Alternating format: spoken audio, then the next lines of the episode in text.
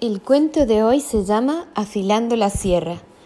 Cierto día, un señor que paseaba por el campo se encontró con un leñador que afanosamente cortaba un tronco y le preguntó, Disculpe, señor, usted luce exhausto.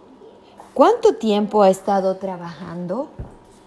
Más de seis horas, fue su respuesta. ¿No sería bueno que descansara un poco y de paso afilara su serrucho?